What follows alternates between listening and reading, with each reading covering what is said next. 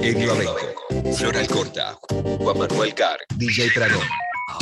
Ahora como dice, y la puta que me parió, no me saque el muteo.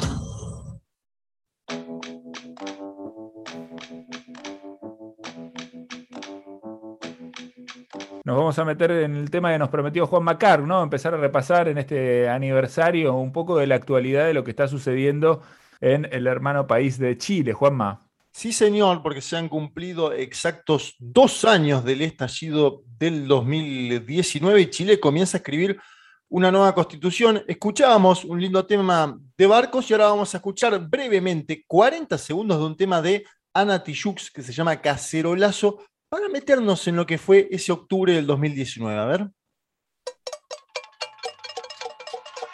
En 200 metros, gira a la derecha y corre con Chetumare que vienen los pacos.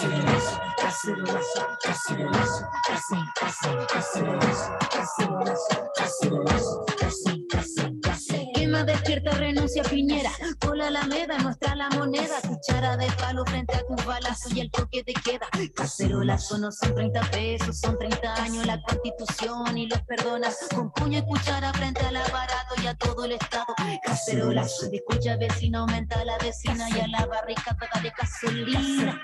Con tapa con olla frente a los payasos llegó la revuelta y el. Cacerolazo, cacerolazo, cacerolazo, cacerolazo. No son 30 pesos, son 30 años, ¿no? Lo que decían las movilizaciones de ese octubre del 2019 se cumplieron este lunes exactos dos años del inicio del estallido social en Chile. Eh, esas jornadas, acordémonos, empiezan por un levantamiento estudiantil, ¿no? De jóvenes contra eh, el aumento del precio del metro de Santiago y derivaron en una histórica crisis de los partidos políticos tradicionales, de sus expresiones. Después vino la pandemia, pero aún con pandemia se votó. La convención constitucional se eligió a los miembros eh, y, ayer hubo movilizaciones, ¿no? Eh, el lunes, digo, hubo movilizaciones y también, claro, balances de lo que fueron estos dos años, porque existieron, primero, hay que mencionarlo, centenares de chilenas y chilenos que, por ejemplo, han perdido la visión, ¿no? Por el accionar de los carabineros. Después nos vamos a meter un poquito con eso, pero acordémonos aquellas imágenes, ¿no? De eh, accionar eh, policial y un Piñera, un Sebastián Piñera, presidente, que en ese entonces hablaba de este tema como si fuera un conflicto bélico. Eh, vamos a escuchar un primer audio de Piñera como para acordarnos lo que decía. Me, causa gracia, pero la verdad es lastimoso cómo un presidente trataba a su propio pueblo. A ver, escuchemos. Estamos en guerra contra un enemigo poderoso, implacable, que no respeta a nada ni a nadie, que está dispuesto a usar la violencia y la delincuencia sin ningún límite, incluso cuando significa pérdidas de vidas humanas. Bueno, un Piñera que eso, ¿no? Mencionaba una especie de conflicto bélico cuando había movilizaciones. Obviamente, yo no me voy a poner en sommelier de si, si en algún punto fueron violentas, no violentas, no, no, no- no es mi tarea ni mi labor. Ahora, me parece que se le fue la mano en ese momento a Piñera. Eh, incluso la primera dama chilena decía que eran eh, como una especie de alienígenas, ¿no? Los manifestantes, las y los manifestantes. Bueno, eso también menciona mucho o dice mucho de la clase social a la que pertenecen eh, el presidente, su esposa, un presidente que tiene 2.000 2.800 millones de dólares, ¿no? Uno de los tipos con más dinero de América Latina, está en el top 4 de gente que más plata tiene en Chile, eh, y fue tan importante la movilización popular que un año después del 19, de octubre del 19, en octubre del 2020, es decir, ya en plena pandemia, Chile fue y votó masivamente, 80 a 20, eh, salió esa elección para avanzar en una nueva constitución, ¿no? En ese momento Piñera cambia completamente el discurso. Quiero que lo escuchemos para darnos cuenta de cómo ha cambiado Chile en ese tramo. para acordar una nueva constitución para Chile. Hasta ahora, la constitución nos ha dividido. A partir de hoy, todos debemos colaborar para que la nueva constitución sea el gran marco de unidad, de estabilidad y de futuro, y que se constituya en la casa de todos y en la ley fundamental de la República, respetada y legitimada por todos los.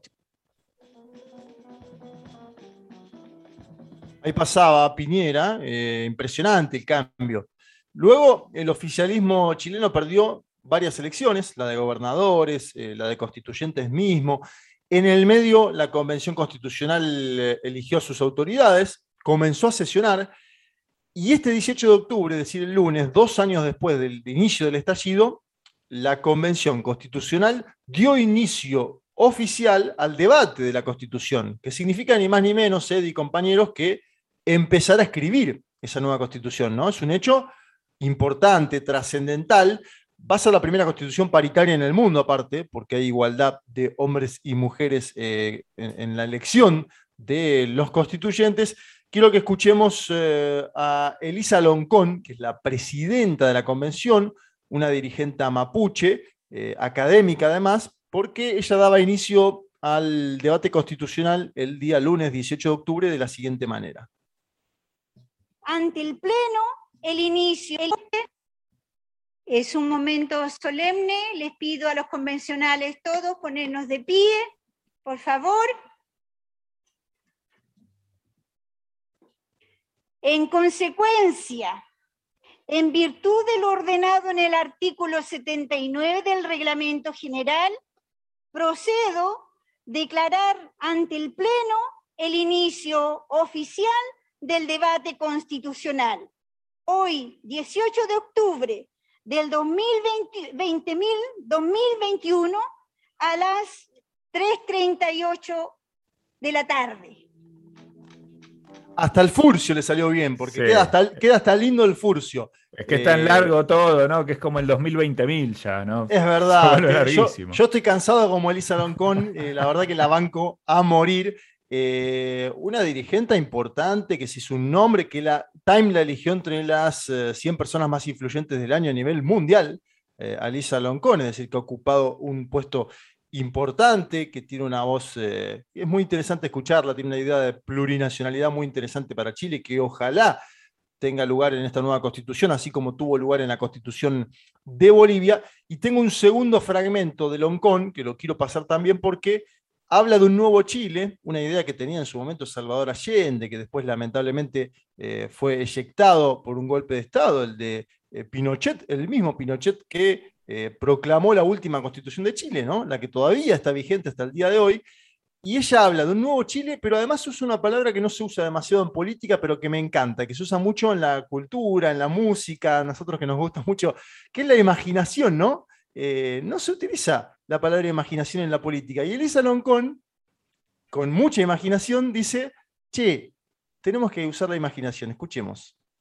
Este 18 de octubre, a dos años del despertar del nuevo Chile, damos rienda suelta a la imaginación. Debemos trabajar arduamente para intentar sanar las cicatrices de Chile bueno, Muy lindo, me encanta. Me encanta eso de la imaginación. Bueno, trae un poco del perfume de mayo del 68, ¿no? La imaginación al poder, una gran consigna. Claro, exacto. Está bien que lo traigas porque eh, yo hoy lo escuchaba y decía imaginación y me, parecía hasta interesante y es cierto, ¿no? En el, mayo del 68 se, utilizó mucho. Es una idea por ahí más de, las y la juventud de los 70 también, indudablemente, pero que Loncona se propia. Eh, por ahí hay que pensar más y hay que utilizar más la categoría de imaginación. ¿no? Ahora que en la Argentina estamos propositivos con el sí, eh, Me, parece, me parece importante, interesante y no, Así como en su momento también aparecieron otras categorías, ¿no? El buen vivir. Bueno, la imaginación está, está ahí dando vueltas. Obviamente, ¿qué pasa con la constituyente? Que siempre es algo también a futuro la elección presidencial va también a definir un poco la suerte de esa convención constitucional. Quiera uno o no quiera uno, porque digo, el, pueblo chileno ya votó ir en ese camino, pero hay un candidato que crece en las encuestas y que eh, parece inclinando a, meterse en la segunda vuelta, al menos hoy, y esto soy, que es José Antonio Cast, un hombre de la ultraderecha chilena, un nostálgico de Pinochet, entonces ahí se nos empieza a dibujar un horizonte por ahí más sinuoso. Sin embargo, también hay un hombre de la izquierda, Gabriel Boric, joven, 35 años, expresidente de la Federación de Estudiantes, que está disputando. Eh, eh, así que se arma un poquito el esquema de cara al 21 de noviembre próximo, queda un mes exactos, un mes para la primera vuelta electoral en Chile. Y después tenemos al candidato de Piñera, que se llama Sichel de apellido, que se desplomó en las encuestas por dos cosas, por los Pandora Papers que golpearon a Piñera y porque además le apareció un escándalo a él por una vieja campaña del 2019, financiamiento, etc. ¿no? Eh, eso salió a la luz ahora. Eh, termino con un adicional eh, y vuelvo al tema de derechos humanos porque me parece que en estos dos años hay que hacer un balance de los derechos humanos en Chile y escuchaba a la presidenta de Amnistía Internacional Chile, que se llama Sofía Lanchón, que dijo en CNN Chile que este fue el periodo de violación de derechos humanos mayor desde la última dictadura militar. Así, textual, descarnado, la verdad que es, algo como título es muy fuerte, ¿no? El periodo de violación de derechos humanos sin precedentes desde la última dictadura militar y todavía esto es así a tal punto de que se está documentando lo que pasó, Eddie. Entonces me parece que ahí hay un dato significativo. Esperemos que avance la nueva constitución, esperemos que Chile vote con normalidad al sucesor de Sebastián Piñera y que en tal caso pueda darse alguna sintonía entre el Ejecutivo y entre este órgano legislativo que está ni más ni menos que eh, dibujando lo que sería con mucha imaginación, como diría Loncón, dibujando lo que va a ser esta nueva constitución. Está buenísimo. Sabes que mientras lo escuchaba Juanma me acordaba de, un músico con el que hablamos algunas veces eh, eh, acá en la radio, vino como, como, invitado alguna vez con su banda, se llama House Kuta, eh, y también hablamos con él como, como solista, se llama Benjamin Walker. Eh, es un músico joven, muy joven, tiene más o menos unos 30 años, creo que no llega a los 30 años, chileno por supuesto, con, una, con una capacidad para construir canciones realmente sorprendente, unas melodías increíbles. Eh, muy talentoso, muy en vínculo también con artistas argentinas, eh, ha compartido y colaborado con muchas artistas argentinas a lo largo de estos últimos años y justamente con las chicas de Perotá Chingó grabó una canción, ya la había grabado él solo, pero grabó una canción con, las Perotá Chingó de Argentina que habla específicamente ¿no? de, este, de este octubre, de todas las escenas que él vio y vivió eh, atravesando este octubre del 19. Si vos, Juanma, no te ofendés, eh, por ahí podemos compartir un poquito de la música. ¿Cómo me voy a ofender? Eh, encantado de, escucharlo. de Benjamin Walker. Creo que si le prestan atención a la letra, se llama Octubre, además, la canción, ¿no? Justamente habla de este momento, de este momento específico. Pero la letra recorre eh, y nos trae a la cabeza, ¿no? Varias de las imágenes que veíamos en 2019 por la, por la televisión. Muchas veces se nos olvidan la velocidad con la que consumimos información, a veces no nos, lleva puesto, nos atropella. Es muy líquido, ¿viste? El momento histórico es muy líquido y no nos damos cuenta, pero son procesos históricos tremendos. Total, bueno, para eso están las canciones también a veces, ¿no? Para fijar en la memoria colectiva momentos importantes de la historia. Acá, cerrando este repaso increíble, impresionante de, Juan Macar, de todo lo que pasó a partir del, estallido social en octubre de 2019 en Chile, Benjamin Walker con las chicas de Perotá Chingó haciendo esta canción que se llama Octubre. La mecha prendió de un salto, Santiago subió a entender cómo se siente vivir en el juego de alguien que nunca te quiso ver tan libremente.